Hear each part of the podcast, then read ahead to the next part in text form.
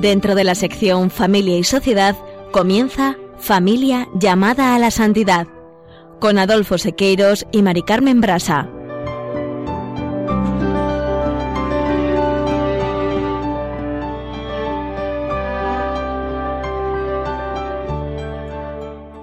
Muy buenos días, queridos oyentes de Radio María y Familia Radio María. Bienvenidos un lunes más al programa Familia llamada a la Santidad. En la primera sección del programa del día de hoy, continuamos con el capítulo 4 del Directorio de la Pastoral Familiar, que tiene como título La Pastoral del Matrimonio y la Familia, acompañados por Juana Merino y Manuel Díaz. En la sección Esposos en Cristo, Juana y Julio se ocuparán hoy del matrimonio italiano Gianna Beretta y Pietro Mola. Y aunque en otro programa hemos relatado la vida de este matrimonio santo, hoy hemos considerado conveniente volver a reflexionar sobre su vida. ¿Debido a qué? Pues debido a que Santa Diana, junto con San Juan Pablo II, han sido escogidos como los santos custodios del encuentro mundial de las familias que se acaba de celebrar en Filadelfia. En el colofón contamos hoy con un invitado especial, el profesor Nicolás Jove de la Barrera, consultor del Pontificio Consejo para la Familia, que va a contarnos sus impresiones sobre el Congreso y posterior encuentro de familia que se ha celebrado recientemente. Y finalizaremos este programa con una petición especial al Espíritu Santo para que ilumine, el Espíritu Santo ilumine a los padres sinodales a tomar las decisiones pastorales más adecuadas para el bien de las familias y de la Iglesia.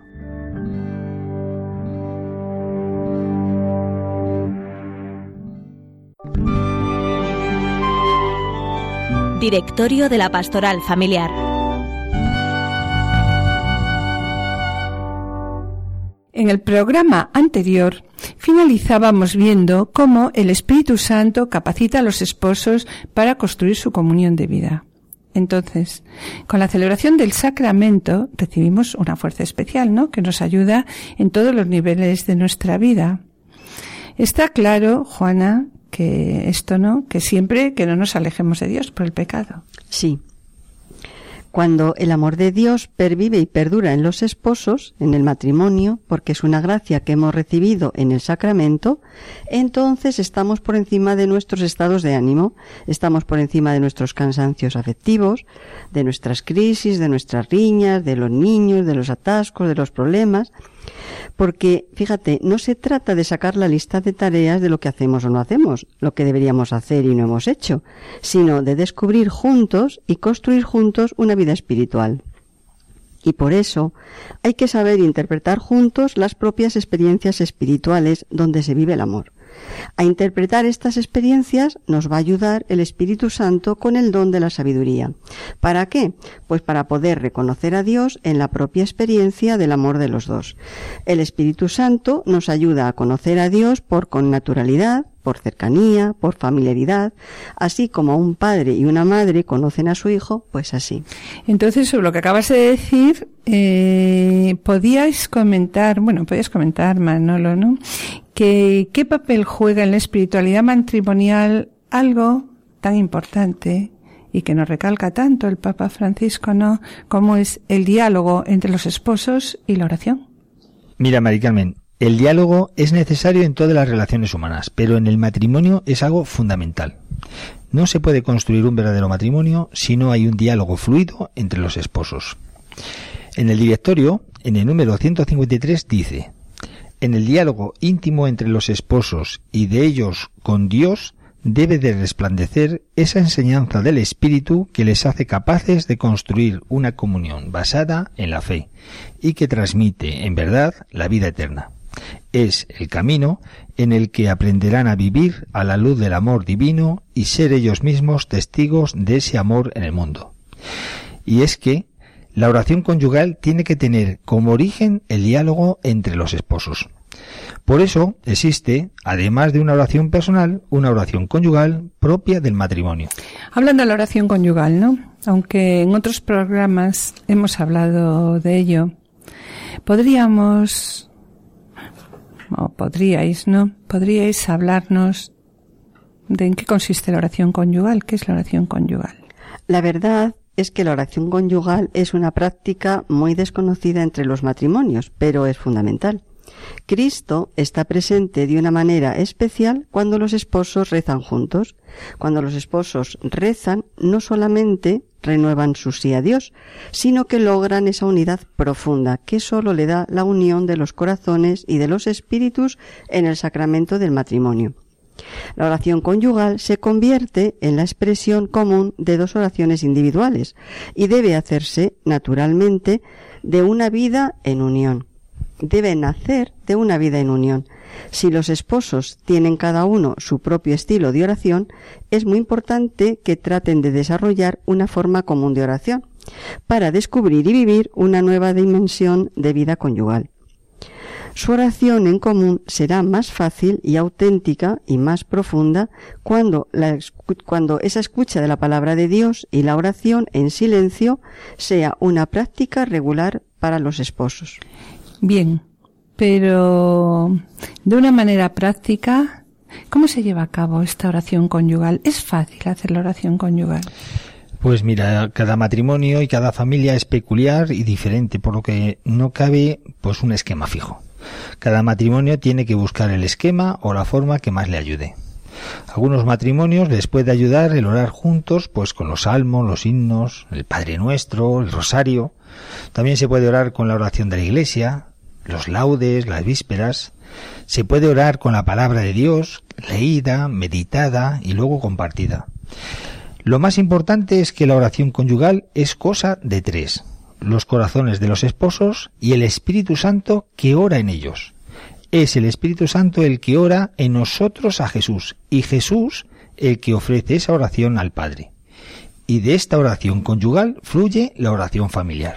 A la oración familiar, recordáis, hemos dedicado, hemos dedicado un programa también y el Papa Francisco le escuchamos en muchas de sus catequesis que nos habla de la necesidad e importancia de la oración, de la oración en familia, de la oración en familia como pequeña iglesia doméstica que es la familia, ¿no? ¿Qué nos podéis decir también sobre la oración familiar? Pues mira, Mari Carmen, la oración de la familia, como ya hemos dicho antes, nace de la oración de los cónyuges y solamente cuando nace de esa oración de los cónyuges, la oración realmente se convierte en factor de unidad y de comunión en y para la familia. Mira, de unos padres que rezan y oran, surgen niños que rezan y oran. No podemos olvidar que el hogar es para los niños la primera escuela de aprendizaje. El hogar es el gran ventanal donde los hijos se asoman por primera vez a la vida. Lo que les impacta y llega más de cerca a los hijos es lo que ven en sus padres. Por eso lo importante no es que se reza, sino que los hijos vean a sus padres rezar. Bueno, y ahora, de una manera un poco práctica, porque os conozco y sé que, que hacéis mucha oración, ¿no? Podríais compartir brevemente, ¿no? Porque la radio tampoco nos permite mucho más juego de tiempo, sabéis, ¿no? Podríais compartir brevemente vuestra experiencia de oración familiar. Mira, nuestra experiencia como padres con nuestras hijas fue que al vernos a nosotros orar cada día, ellas fueron las que nos pidieron orar con nosotros.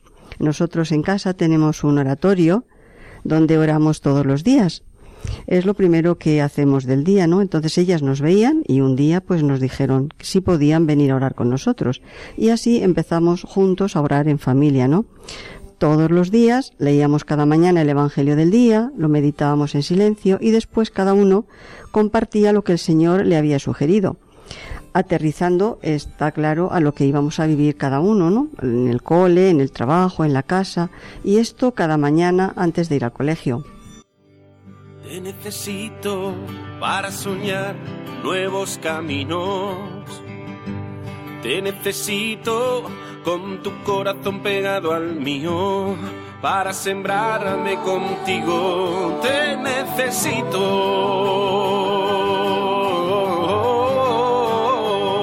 Te necesito.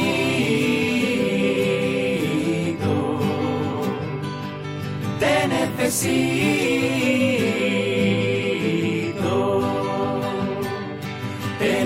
necesito, te necesito.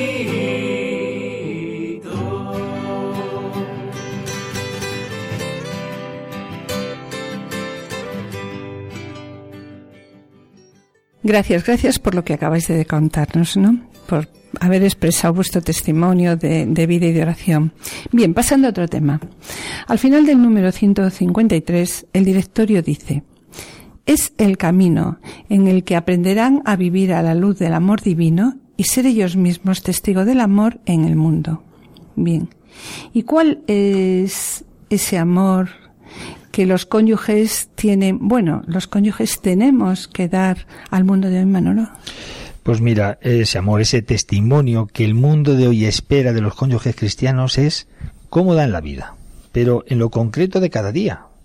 Que testimonien y que testimoniemos ese amor de Dios a través de eso de dar la vida, ¿no? De lo concreto. Yo por amor, por ejemplo, estoy dispuesto a darte mi vida, toda mi vida, no una parte. No apartes, hoy sí, mañana no, tal vez, no, no, siempre, siempre. ¿Qué quiere decir esto? No te preocupes, que yo recojo la mesa. No te preocupes, que yo atiendo a los niños.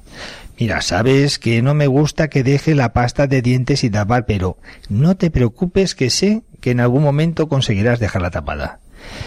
No es la norma por la norma, sino que es el servir por amor. Es esperar por amor, es soportar por amor, es en definitiva dar la vida por amor. Es decir, dar mi vida hasta el extremo para mostrar a todos cómo es el amor de Dios en Cristo nos ha dado hasta el extremo y no se ha dado a media, se ha dado hasta el extremo, hasta dar su vida, su última sangre. ¿no? ¿Y cómo tiene entonces que acompañar la Iglesia a los esposos para enseñarles a descubrir el camino de santidad, cómo tiene que acompañar la Iglesia a los esposos en ese camino de santidad. Pues mira, Mari Carmen, el directorio en el número 154 nos lo dice muy claro, ¿no? Este número es muy claro. La renovación constante de la caridad conyugal que realiza esa unión de dos en uno de los esposos es su verdadero camino de santificación y la realidad básica de toda pastoral familiar de la que ellos son protagonistas y que la Iglesia como madre tiene la misión de velar y fortalecer. Para todos los matrimonios y familias, la Iglesia tendrá palabras de verdad, bondad, de comprensión, de esperanza, de viva participación en sus dificultades, a veces dramáticas. Ofrecerá todo su ayuda desinteresada, a fin de que puedan acercarse al modelo de familia que ha querido el Creador desde el principio y que Cristo ha renovado con su gracia redentora. Se trata de esa solicitud pastoral por la familia que a la vez que universal e integral es progresiva, es decir, acompañándola paso a paso en las diversas etapas de su formación y desarrollo. Y sobre lo que acabas de decir, ¿qué quiere decir que la caridad conyugal es la realidad básica de toda la pastoral familiar. ¿Qué significa la palabra caridad? Porque yo pienso, Manolo, que, que a veces esta palabra, pues su significado está mal interpretado, ¿no? Así es. Mira, caridad fundamentalmente pues es una virtud teologal que consiste en amar a Dios sobre todas las cosas y al prójimo como a uno mismo. Se trata de un amor desinteresado, que surge por el mero deseo de darse a los demás, pues sin pretender nada a cambio. A partir de este sentido, el concepto de, caridad mm, también se ha ido utilizando para hablar de auxilio que se presta a los necesitados, siendo una obra de caridad pues la acción desinteresada de un individuo en favor de otro que se encuentra desamparado. Y mira, en cuanto que la caridad conyugal es la realidad básica de toda pastoral familiar, Recordamos lo que nos dice el directorio en el número 65. Dice, precisamente por esta íntima relación entre la familia cristiana y la Iglesia, la familia cristiana en cuanto comunión de personas es, por propio derecho, una comunión eclesial y un foco de evangelización. El primer elemento de la pastoral familiar es la misma vida cristiana de las familias. Este es el centro, el motor y el fin de toda pastoral que quiera ser en verdad familiar. Mira, no nos tenemos que olvidar que la familia es la célula básica de la sociedad y además, como nos decía San Juan Pablo II, la familia es una iglesia doméstica. Por lo tanto, acompañar y ayudar a que el matrimonio y la familia vivan su vocación es ayudar a que la iglesia viva su propia vocación. Claro, entonces sobre esto ¿Cuál es la pedagogía que ha de utilizar la Iglesia en este acompañamiento? El acompañamiento que la Iglesia ha de realizar a los matrimonios que tienen que tener, tiene que tener en cuenta, pues, eh, los distintos estadios por los que va pasando el matrimonio, porque las dificultades serán diferentes y de distinto índole en los primeros años de matrimonio, cuando aparezcan los hijos, cuando estos vayan creciendo en la adolescencia, etcétera. No obstante, sobre ellos se hablará y se, profundizará en programas sucesivos. ¿Y quiénes tienen la responsabilidad? ¿Quiénes tienen la responsabilidad de llevar a cabo esta pastoral? Mira, Mari Carmen, el directorio en el número 155 nos dice, de realizar esta pastoral, que debe insertarse como un eje de la acción pastoral o evangelizadora general de la Iglesia, han de sentirse responsables cuantos componen la comunidad eclesial y de modo particular la Iglesia local. De todos modos, esta pastoral familiar habrá de realizarse según el modo propio de participar cada uno en la misión de la Iglesia. Y entonces, pues, ¿cómo se puede realizar la pastoral familiar según las diferentes pastorales de la Iglesia? En la realidad eclesial hay formas diferentes de realizar su misión en la Iglesia y todas ellas deberían de participar y apoyar en la pastoral familiar. Hemos dicho antes de la necesidad de acompañamiento del matrimonio en los distintos estadios y momentos por los que va a pasar. Pues bien, en un primer momento hay que acoger a esa nueva familia en la parroquia con personas con este carisma apropiado. En el momento de pedir los sacramentos, como son el bautismo, la comunión, etcétera, qué importante es la participación en esta, en esta pastoral de los agentes de pastoral de catequesis de niños, de catequesis de jóvenes, de adolescentes. En los momentos de dificultad económica por los que puede pasar una familia, contar también con la participación de Cáritas. Y es que cada uno desde su misión dentro de la Iglesia debería encontrar un cauce de participación en la pastoral familiar, pues la imagen que la Iglesia debe mostrar al mundo, esta es la imagen que la Iglesia debe mostrar al mundo. ¿Para qué? Pues para que el mundo crea, ¿no? Y es de ser una familia de familias. Bien, sentimos terminar esta parte del programa, ¿no? Pero tenemos que finalizar, entonces vamos a finalizar recordando las palabras de San Juan Pablo II que nos dice en la exhortación Familiares Consortio. Dios, que ha llamado a los esposos al matrimonio, continúa llamándolas llamándolos en el matrimonio, dentro y a través de los hechos, los problemas, las dificultades, los acontecimientos de la existencia de cada día. Dios viene a ellos, revelando y proponiendo las exigencias concretas de su participación en el amor de Cristo a su Iglesia, de acuerdo con la particular situación en la que se encuentre.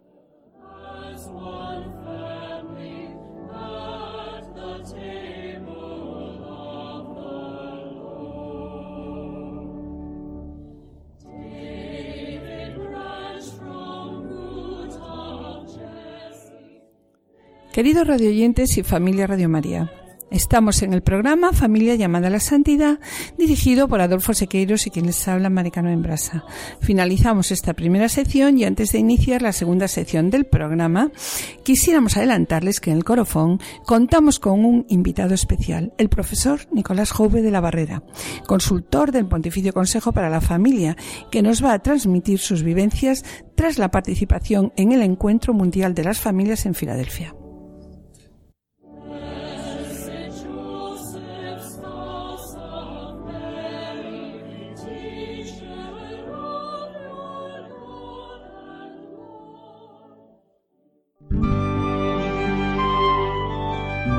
Esposos en Cristo.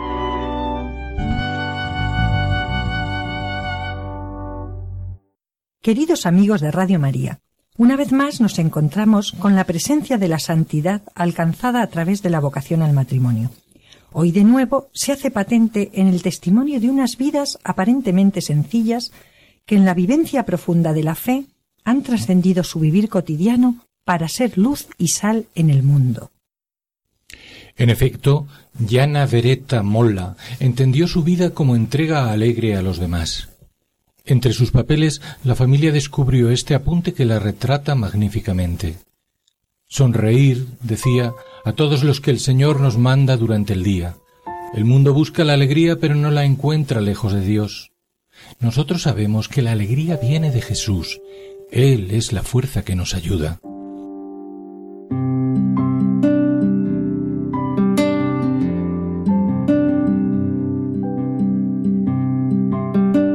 Esta alegría y paz interior la llevaron a confiar siempre en la providencia y a entregar su vida a cambio de la de la hija que llevaba en su seno.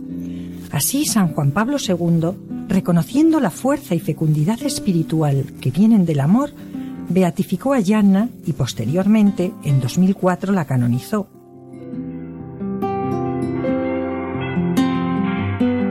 Por su parte, su esposo, Pietro Molla, también encontró en la vida y prematura muerte de Yana el camino hacia Dios, dedicado al cuidado de sus hijos y a difundir el mensaje de la Santa. Nos acercamos, pues, a este matrimonio santo.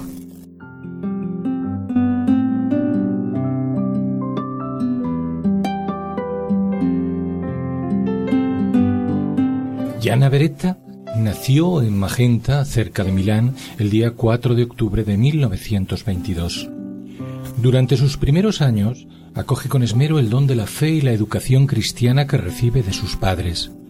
Considera la vida como un don maravilloso de Dios, confiándose plenamente a la providencia y convencida de la necesidad y de la eficacia de la oración. Durante su juventud, Ejerce su apostolado colaborando en la acción católica y en la Sociedad de San Vicente de Paul, donde se dedica al cuidado de los jóvenes y al servicio caritativo con los ancianos y necesitados. Unos años más tarde, en 1949, obtiene el título de doctor en medicina y cirugía y poco después se especializa en pediatría. Abre así un consultorio y en él presta atención especial a las madres, a los niños, a los ancianos y a los pobres. Su trabajo profesional, que considera como una misión, no le impide el dedicarse más y más a la acción católica, intensificando su apostolado entre las jóvenes. En todas sus actividades, también en la práctica del esquí o el alpinismo, siempre encuentra la ocasión de expresar su alegría de vivir y el agradecimiento ante la belleza de la creación. Será por aquella época cuando la joven sienta la necesidad de encauzar su vocación.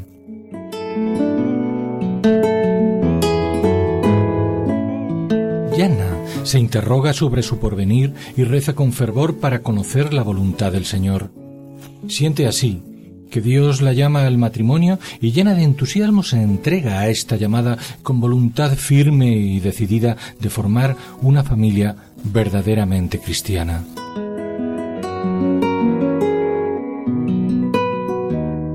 En efecto, pronto conoce al ingeniero Pietro Molla, con el que comparte el periodo de noviazgo, tiempo de gozo y alegría, de profundización en la vida espiritual, de oración y de acción de gracias al Señor, como queda reflejado en las numerosas cartas que se intercambian.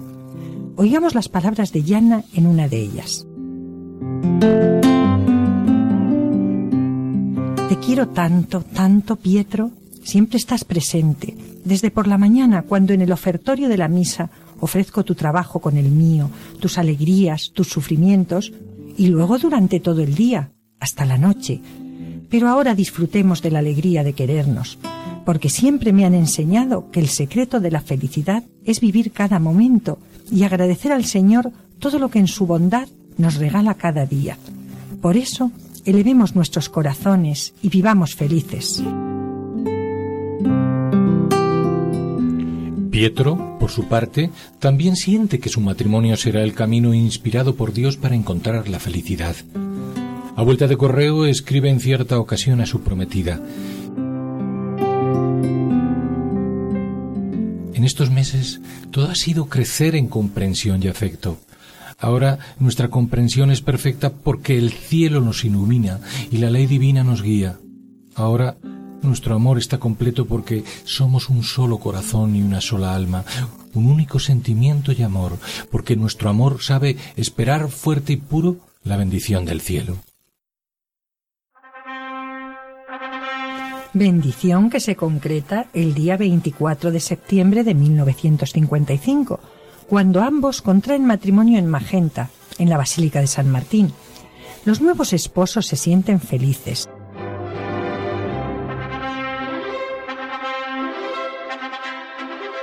En noviembre de 1956, Gianna da a luz a su primer hijo, Pierluigi. En diciembre de 1957 viene al mundo Mariolina y en julio de 1959 Laura. Es tiempo en que Gianna y Pietro armonizan con sencillez y equilibrio los deberes de esposos y padres con sus respectivas profesiones, incluida la dificultad que suponen los frecuentes viajes de Pietro.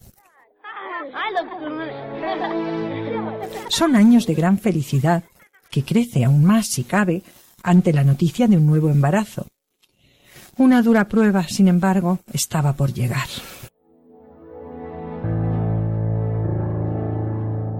Así fue. En septiembre de 1961, al cumplirse el segundo mes de embarazo, a Yanna le diagnostican un tumor en el útero. Desde sus conocimientos médicos comprende que es necesaria una inmediata intervención quirúrgica. Eso sí, antes de ser intervenida, exige al cirujano que salve a toda costa la vida que lleva en su seno. Confiada a la oración y a la providencia, se consigue salvar la vida de la criatura. Yanna, Conmovida entonces, da gracias al Señor y pasa los siete meses antes del parto con incomparable fuerza de ánimo y con plena dedicación a sus deberes de madre y de médico. Se estremece, eso sí, al pensar que la criatura pueda nacer enferma, de modo que pide al Señor con constancia que no suceda tal cosa. Algunos días antes del parto, confiando siempre en la providencia, vuelve a mostrar su determinación de dar su vida para salvarla de la criatura. Dice, Si hay que decidir entre mi vida y la del niño, no dudéis, elegid, lo exijo, la suya, salvadlo. Así, el 21 de abril de 1962, da a luz a Yana Emanuela, y solo unos días después, el 28 de abril, entre terribles dolores y repitiendo la jaculatoria, Jesús te amo, Jesús te amo, muere santamente. Tenía 39 años. Sus funerales fueron una gran manifestación llena de emoción profunda, de fe y de oración, y desde entonces su esposo Pietro, confiado en la palabra de Jesús y en la misma providencia que había guiado a Yanna, perseveró siempre junto a sus hijos en la esperanza firme de que su esposa permanecía a su lado, amándolos y protegiéndolos desde el cielo. A Gianna Beretta se la conoce actualmente como Santa Protectora de las Madres, a partir de un milagro ocurrido en Brasil el 9 de noviembre de 1977. Sucedió cuando una joven parturienta se curó de septicemia terminal. Las religiosas del hospital habían pasado la noche encomendando su curación a la intercesión de Yana, cuya figura les había dado a conocer el promotor del hospital, precisamente un hermano de la Beata, médico y misionero capuchino en ese país. El Papa Juan Pablo II aprobó así el decreto que reconocía sus virtudes heroicas y la beatificó el 24 de abril de 1994, Año Internacional de la Familia. Finalmente fue canonizada en 2004. Bellísimo ejemplo sin duda de confianza en Dios que nos anima a invitarles a la próxima escucha, Dios mediante, de este espacio donde se unen matrimonio y santidad. Hasta entonces. Queridos oyentes y familia Radio María, estamos en el programa Familia llamada a la Santidad, dirigido por Adolfo Sequeiros y quien les habla, Mari Carmen Brasa, con la colaboración de Pablo, nuestro querido compositor musical, de Juana y Julio, relatores de Esposos en Cristo. Acompañándonos en el estudio hoy están Juana Merino, Manuel Díaz de la Diócesis de Alcalá de Henares y un invitado especial, el profesor Jove de la Barrera, a los que agradecemos su colaboración. Le recordamos que pueden ponerse en contacto con nosotros a través del correo familia llamada la santidad arroba radiomaria.es o enviando un correo postal a la dirección de Radio María, Paseo de Lanceros 2, primera planta, 28024 Madrid, indicando el nombre del programa, familia llamada la santidad. Bien, para solicitar este programa no deben enviarnos el pedido al correo electrónico, sino que deberán dirigirse ustedes al teléfono de atención al oyente 902 500 518. Lo repetimos, 902 500 518. Y mis queridos radioyentes, gracias por los correos que enviáis al programa. Intentaremos contestar puntualmente vuestros correos. Vuestras palabras sabéis que son de gran ayuda para todos nosotros.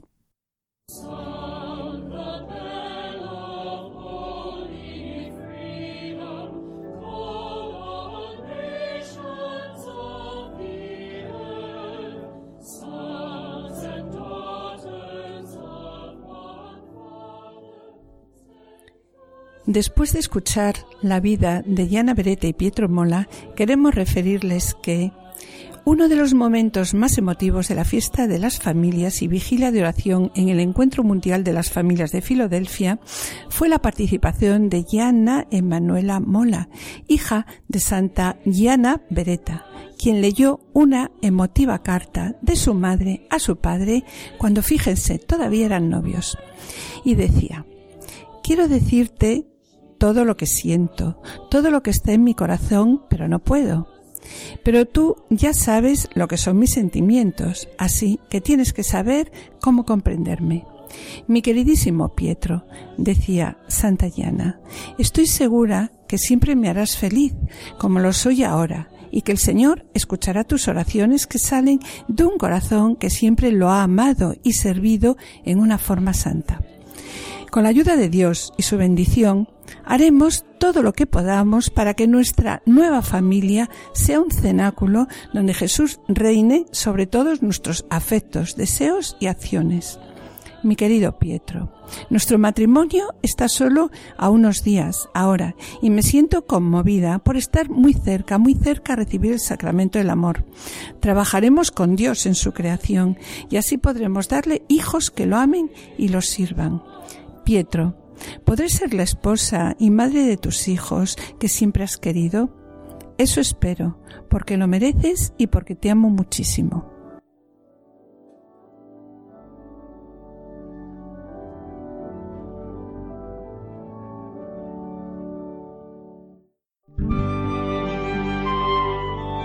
Colofón.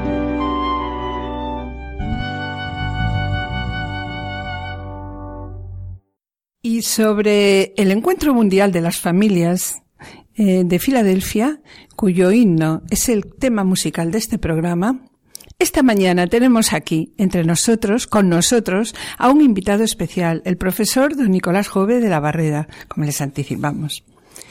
Él es catedrático de genética de la Universidad de Alcalá, cuenta en su extenso currículum, en el que se incluyen, pues, varios libros, más de 200 publicaciones científicas, dirección de más de 20 tesis doctorales, preside numerosas sociedades científicas y de bioética, pero lo que queremos destacar de él hoy es su compromiso católico, su compromiso en estos momentos como consultor del Pontificio Consejo para la Familia y, por tanto, gran experto en temas de familia y bioética. Buenos días, profesor. Muy buenos días, encantado de estar aquí. Bien, somos conscientes, somos conscientes porque además lo acabamos de ver de lo saturada que está su agenda diaria, por lo que le agradecemos enormemente que esté con nosotros. Nada, encantado. Buenos días, profesor Jove. Lo Buenos primero, días. lo primero que quisiéramos preguntarle es en qué consiste y cuáles son las funciones del Pontificio Consejo para la Familia, del que usted es consultor. Vale, pues mm, vamos a ver, los, el, el Pontificio Consejo de la Familia es uno de los distintos dicasterios que se crearon en la etapa de, Juan, de San Juan Pablo II ¿eh? y que realmente lo que tratan es de asesorar en alguna medida al magisterio de la Iglesia en los temas pues mm, propios de la sociedad actual, ¿no? Del mundo actual. Bien de la familia, como es en este caso, o bien de la justicia, o bien de la ciencia. Hay como cerca de 20 dicasterios diferentes. La misión concreta de, de, la familia está, digamos, expresada en un documento que es en el moto propio que se llama Familia Deo Instituta, en el cual pues se habla de promover el ministerio pastoral, apostolado de la familia, de acuerdo con el, el magisterio de la Iglesia. Ayudar a las familias en los temas que tengan que ver con, las misiones educativas y apostolares, ¿no? Y hay una serie de temas particulares que son los propios de, del dicasterio, como son el tema de la procreación responsable, la defensa de la vida, la espiritualidad conyugal y de la familia, la preparación al matrimonio, que es un tema siempre importante y además eh, de los más importantes en el próximo sínodo, los derechos del niño, etcétera, etcétera. En fin, todo este es un poco la... Eh, y luego la organización, pues el Consejo está organizado a base de, bueno, hay una presidencia, hay una serie de, obispos, y luego hay también unos miembros fijos que son más matrimonios, son 20, son 20 matrimonios y hay 40 consultores, ¿no? Y periódicamente pues nos reunimos para tratar alguno de esos temas.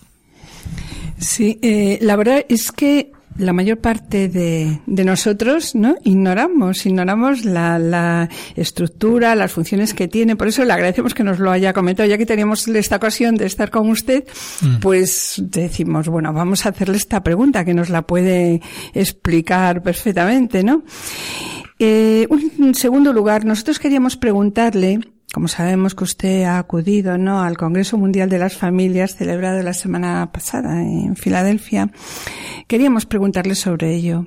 ¿Podría hablarnos eh, del ambiente que se palpaba, ¿no? Del ambiente que se palpaba ahí, de la organización, del, uh -huh. del Congreso inicialmente. Sí, bueno, el Congreso es precisamente una de las actividades propias del, del Pontificio Consejo de la Familia. Cada tres años se celebran en un lugar, en un país distinto. El último había sido en Italia, en Milán. Anteriormente había sido en México, Valencia, etcétera. Bueno, esto viene celebrándose cada tres años desde hace ya, desde el año 92, que fue el primero.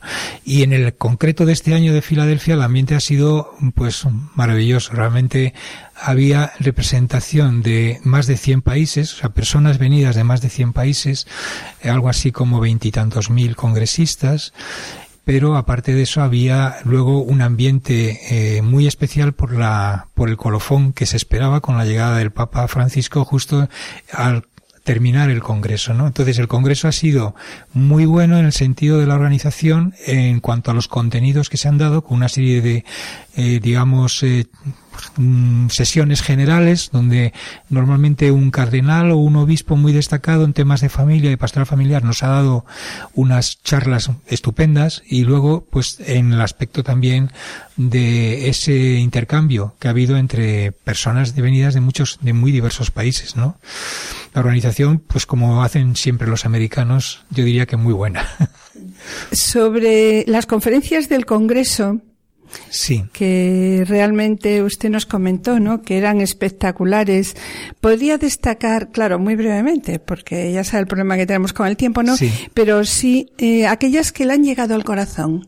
Bueno, a mí me han llegado al corazón prácticamente todas, pero yo destacaría, sí, hay algunas especialmente, una que nos dio, la primera de todas, el obispo Robert Barron, de, de, de un obispo de, de, Nueva York, que era mmm, el sentido que tiene eh, la familia como una obra mmm, creadora a imagen de Dios, es decir, cuando Dios crea al hombre y inmediatamente le pone a la mujer al lado y crea la familia, ¿no? Es decir, eh, nos describe perfectamente en esa conferencia un poco el sentido que tiene el amor desbordante de Dios, lo desborda en su en su obra maestra que es la que es la familia. Después también ha habido otras muy buenas. Yo por ejemplo destacaría la de Luis Antonio Tagle, que es el, el cardenal de Manila, donde nos ha hablado también cómo la familia es el refugio en el que la que se curan las heridas, ¿no? Es decir, cómo los padres, los hijos y todos los miembros de la familia pues encuentran esa especie de sintonía y el remedio a todos los males. Nos hablaba del contraste entre lo que puede suponer una familia compuesta eh, pretendida familia por individuos aislados y lo que es realmente un hogar, un hogar en el que todos viven pendientes de los demás. Cuando uno sufre, sufren todos, ¿no? Esto es un poco el sentido que le quiso dar el, el cardenal, que a mí me pareció francamente bueno. Y bueno, había más también, otra del cardenal O'Malley, en, los mismos, en el mismo sentido. Eh, en fin, podríamos estar hablando, pero no sé si disponemos de mucho tiempo para poderlo hacer. Sí, y respecto a las celebraciones eucarísticas, ¿qué nos podría contar? Bueno, las celebraciones eucarísticas han sido francamente impactantes, o sea, en el sentido, digamos, litúrgico, eh, en el, en el aspecto formal me, refiero en la participación, en, aparte ya digamos de la ingente cantidad de gente reunida en, la, en, en un salón de aproximadamente con una capacidad para unas 12.000 personas, pero yo creo que había posiblemente muchas más, pero aparte de eso la concelebración por cientos de sacerdotes y obispos, la cuidada y esmerada mmm, eh, digamos liturgia con los con unos cánticos, con unos tenores, sopranos y, y, cantantes, digamos, eh, solistas maravillosos, con unos coros fenomenales, música, en fin, todo el aspecto formal francamente bueno, pero además con un recogimiento y un sentido y unas homilías que muchas veces incluso se iban turnando en distintos idiomas, en atención tampoco a la mayoría de los asistentes, que no eran todos de habla inglesa, sino también había bastantes hispanos o de presencia de países sudamericanos y también vietnamitas. También se hicieron algunas, algunas homilías y, y algunos trozos de las, de la liturgia en, en distintos idiomas. Y pasando ya, digamos, al, entrando ya en la, en la doctrina, en lo, sí. en, un poco en el mensaje que nos fue transmitiendo el Papa a lo largo de todos los, de todo este largo viaje que realizó por toda América, ¿no?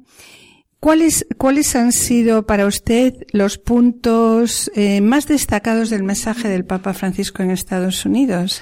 Bueno, si Tanto hablamos de en Washington, sí, como Nueva sí, York, como en Filadelfia. Claro, porque como Sí. he ido combinando y además ha estado en los puntos neurálgicos más importantes, estuvo en el Congreso, estuvo en la ONU, estuvo también eh, ante todo la, la Conferencia Episcopal Americana y luego ya se trasladó a Filadelfia donde habló, por supuesto, a los asistentes al Congreso en el colofón de este, ¿no? Bueno, pues efectivamente ha ido diciendo distintos tipos de mensajes según en qué lugar, ¿no?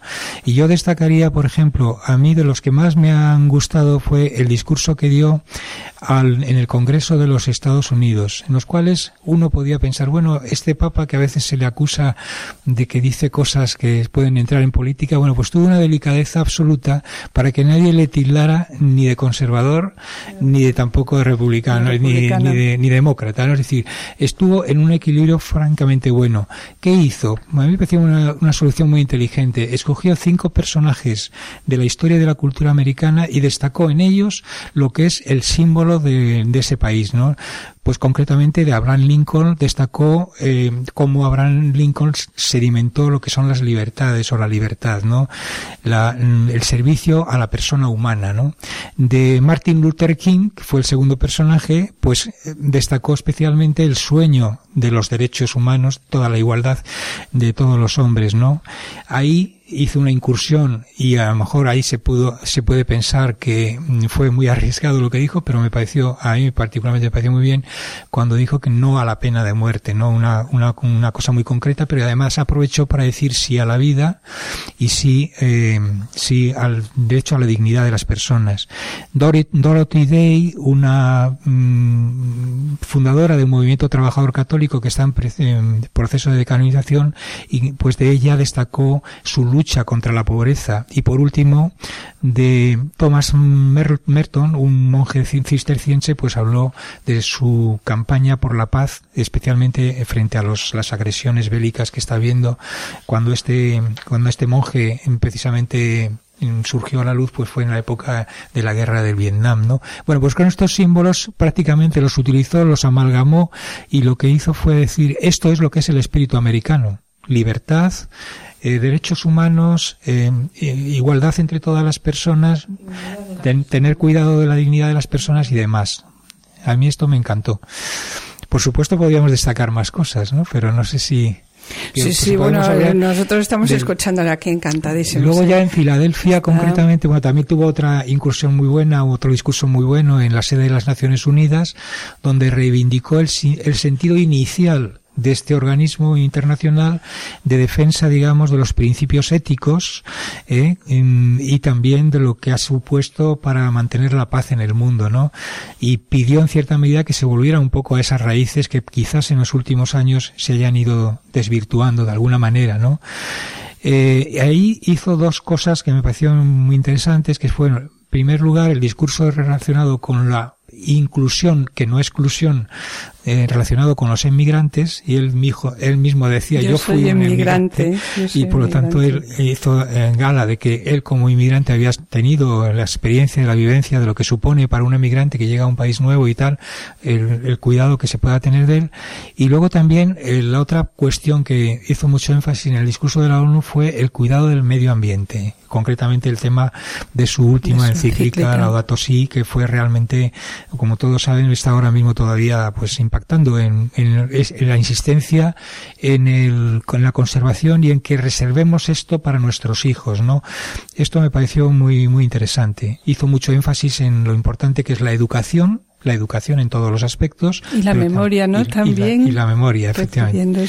a, a los Eh, ancianos y a los abuelos. Bueno, eso ya mm, quizás sí, ahí también dijo algo en la ONU, pero más fue ya en el Congreso de Filadelfia. En los dos discursos importantes, bueno, hizo varios, pero vamos, los más importantes fueron en el festival del sábado por la tarde y luego en la homilía del domingo por la mañana, donde realmente, pues sí, ahí hizo una, mm, digamos, una definición preciosa de la belleza que es la familia cristiana, ¿no?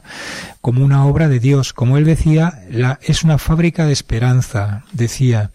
Y también decía, o dijo de la familia, que es la obra maestra de Dios. Algo que, y además puso el, el símil de, bueno, no el símil, sino así, puso como ejemplo la pregunta de un chaval que le preguntó en alguna ocasión, que qué hizo Dios o qué hacía Dios antes de, de crear creación. de la creación. Entonces él dijo, bueno, pues como era Dios es amor y tenía tanto amor, dijo, bueno, pues este amor no me lo puedo quedar yo, sería un poco egoísta para por mi parte. Entonces creó toda la naturaleza, creó todos los todos los seres y creó al hombre.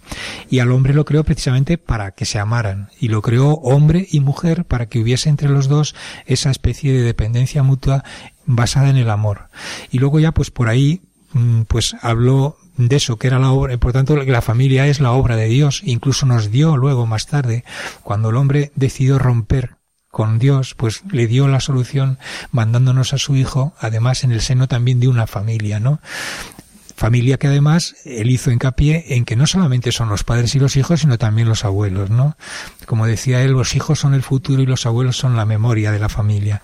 En fin, todo esto, pues, mm, lo realzó con sus sencillas palabras, pero que en el fondo demuestran la belleza de lo que es esa opción de la familia, ¿no? Algo a lo que él hizo mucha alusión es a, que los jóvenes no tengan miedo, no tengan miedo a la familia, que no lo retrasen. Como decía él muchas veces, decía, es perder eh, sabor a la vida, decía. Y, y entonces que sean valientes y que la vida les va a dar, la familia les va a dar esa satisfacción de mutua de, de comprensión y de amor, ¿no? Y luego, Sí, pues, sobre claro, eso, sí. eh, la verdad es que, eh, no sé, cuando lo escuchamos, pues te hace gracia por el lenguaje que le emplea, ¿no? Cuando dice en Buenos Aires, en Buenos Aires, ¿no? Pues cuando las mujeres se lamentaban, tengo un hijo de 30 años o de 40 años que, que bueno, que no se quiere casar, ¿qué de hacer? Y el Papa dice, pues no le planche la camisa, ¿no? O sea, deja los ejemplos la camisa, que, eso es. que él ponía. Hizo alusiones muy graciosas de ese tipo, sí. Y una cosa que, por ejemplo, también les dijo a los, esto se lo dijo a los obispos realmente, eh, a los obispos que también tienen la misión, por supuesto, de hacer esa preparación para, para el matrimonio, le dijo, ustedes tienen que buscar, eh, el, digamos, el- la, unión, la unión, el transmitir el amor el, el- el impulsar el amor en las familias. No tanto discursear como pastorear. Concretamente fue lo que la expresión que le dijo. En fin, eh, el Papa Francisco es así, es muy sencillo mm, y eh, realmente con un lenguaje suave y muy conciliador ha dicho unas verdades y unas, mm, digamos, con una profundidad que realmente están dentro de lo que ha sido siempre el sentido del magisterio de la Iglesia con relación a- al, al sacramento del matrimonio. Sí, eh, también en la, en la Eucaristía del último día, ¿no? Sí. que dice, bueno, ustedes quieren saber en qué situación se encuentra su familia. Les voy a hacer una pregunta, ¿no? Sí. ¿Cuántos gritos dan en casa? Sí. Si ustedes entran chillando en su casa, ¿no? Eso fue una tarea, una tarea que le puso a, los- a la audiencia. Le dijo, ustedes piénsenselo, no me den la respuesta ahora. Ustedes piensen, ¿en mi familia se grita o se habla? Si se grita mal, si se habla, eso está muy bien, porque eso es precisamente lo que, lo que debe ser una familia, un foco de entendimiento, de diálogo, de amor y de comprensión mutua. Luego ¿no? también, ¿no? Cuando decía que lo importante es la unión en la diversidad, Sí. ponernos, o sea, unirnos, mm, buscar todos los puntos de unión que podemos tener y no los puntos que, que nos separan, ¿no? Y que en la familia, pues cuando comentaba, ¿no? Que también, que no hay una familia perfecta, ¿no? Como no hay una suegra perfecta. Y, y decía, pues que lo hice como con tanta gracia que es que le escuchamos como con, con ansiedad, ¿no? Cuando escuchamos sus, Sí. sus mensajes porque llegan, ¿no? Entonces, cuando decía, no existe familia perfecta, pero es que es bueno que haya debate en la familia, que haya pelea, porque Sí. luego ahí en la, se Sí, busca el Pero una cosa que en relación con esto de la pelea en la familia decía, pero no se vayan nunca a la cama Eso sin haber hecho la reconciliación. No lo dejen para el día siguiente. En fin, ese es el lenguaje de- del Papa Francisco que, que realmente llama la atención, pero que a todo el mundo le gusta, ¿no? Por último, queríamos preguntarle. ¿Ha deslizado el Papa alguna propuesta para el inminente sínodo de los obispos sobre la familia? Bueno, no. Realmente el Papa, eh, yo creo que ha querido ser muy respetuoso y dejar libertad plena a lo que vaya a ocurrir en el sínodo. Y él no ha querido dar instrucciones. Más bien, se ha, se ha limitado a decir que se lea el Instrumentum Laboris, que es el documento en el que se va a basar el debate que vaya a haber en el sínodo. Aunque sí que ha dicho que no debemos de quedarnos en cosas tan superficiales y simplistas, esa es su palabra, de, mm, por ejemplo, el tema de los divorciados que se vuelven a casa y si pueden o no pueden comulgar, que eso es un tema menor comparado con toda la riqueza de lo que supone un matrimonio y comparado con la necesidad que del sínodo se espera salga de lo que es un buen documento para la preparación del matrimonio. Bueno, profesor Jove, el tiempo se nos termina. Agradecemos enormemente su amabilidad, su disponibilidad y esa magnífica exposición que nos ha regalado. Tras la asistencia como consultor al encuentro de familias en Filadelfia, también queremos anticiparles que el profesor Jove va a acompañarnos en varios programas. Eh, no se los pierdan en los que trataremos el tema de al servicio de la vida dentro del capítulo cuarto del directorio como experto en estos temas. Y muchísimas gracias, muchas gracias profesor, gracias por compartir con nosotros la ciencia, la amistad y sobre todo la fe. Muchas gracias a ustedes, por supuesto. Muchas gracias. Queremos finalizar con la petición del Papa Francisco a todas las familias del mundo, en la que pide oraciones por el sínodo, por el sínodo que ha comenzado ayer, domingo día 4, y finalizará el día 25 de octubre. El Santo Padre pide, pide rezar mucho para poder afrontar los retos actuales con la luz y la fuerza del Evangelio. Y nos dice, el apoyo de la oración es necesario e importante, especialmente de parte de ustedes, queridas familias. Esta asamblea sinodal, nos dice el Papa, está dedicada de un modo especial a ustedes, a su vocación y misión en la Iglesia y en la sociedad, a los problemas de los matrimonios, de la vida familiar, de la educación de los hijos y a la tarea de las familias en la misión de la Iglesia. Por tanto, les pido que invoquen con insistencia al Espíritu Santo para que ilumine a los padres sinodales y los guíe en su grave responsabilidad. Así pues, oremos, oremos todos juntos para que la Iglesia realice un auténtico camino de discernimiento y adopte los medios pastorales adecuados para ayudar a las familias a afrontar los retos actuales con la luz y la fuerza que viene del Evangelio. Y les pido que recen también por mí, dice el Papa, para que pueda servir al pueblo de Dios en la verdad y en la caridad. Bien, después de escuchar esta petición del Papa, vamos a finalizar el programa, mis queridos radioyentes, orando sí. Vamos a rezar todos juntos con un Padre Nuestro cantado por el coro de para que el Señor ayude a los padres sinodales a tomar las decisiones pastorales más adecuadas para el bien de las familias y de la Iglesia.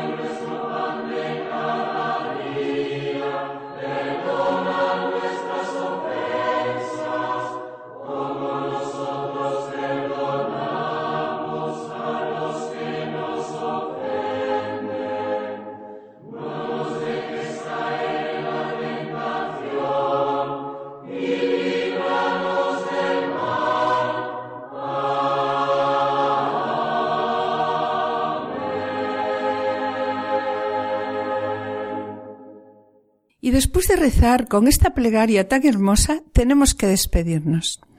Bien, en el programa del día de hoy, mis queridos radioyentes, hemos continuado con el capítulo 4 del directorio de la pastoral familiar, la pastoral del matrimonio y la familia, acompañados por Juana Merino y Manuel Díaz, de la diócesis de Alcalá de Henares. En la sección Esposos en Cristo, Juan y Julio se han acercado una vez más a la vida de Santa Giana Beretta, escogida como uno de los santos custodios del Encuentro Mundial de las Familias que se ha celebrado recientemente, contando, como sabéis, con la asistencia del Papa. En el colofón hemos contado hoy con un invitado especial, el profesor Nicolás Jove, consultor del Pontificio Consejo para la Familia, que nos ha contado con toda humildad sus impresiones sobre el Congreso y posterior encuentro de familia que se ha celebrado en Filadelfia. Y como siempre, hemos finalizado este programa con una petición especial al Espíritu Santo para que ilumine a los padres sinodales en estos momentos. ¿A qué? Pues a tomar las decisiones pastorales más adecuadas para el bien de las familias y de la Iglesia. Bien, mis queridos oyentes, tenemos que despedirnos. Os damos las gracias por vuestra escucha y atención. Esperamos estar de nuevo con vosotros el lunes dentro de dos semanas. Muchas gracias por su atención y hasta la próxima audición. Que el Señor os bendiga.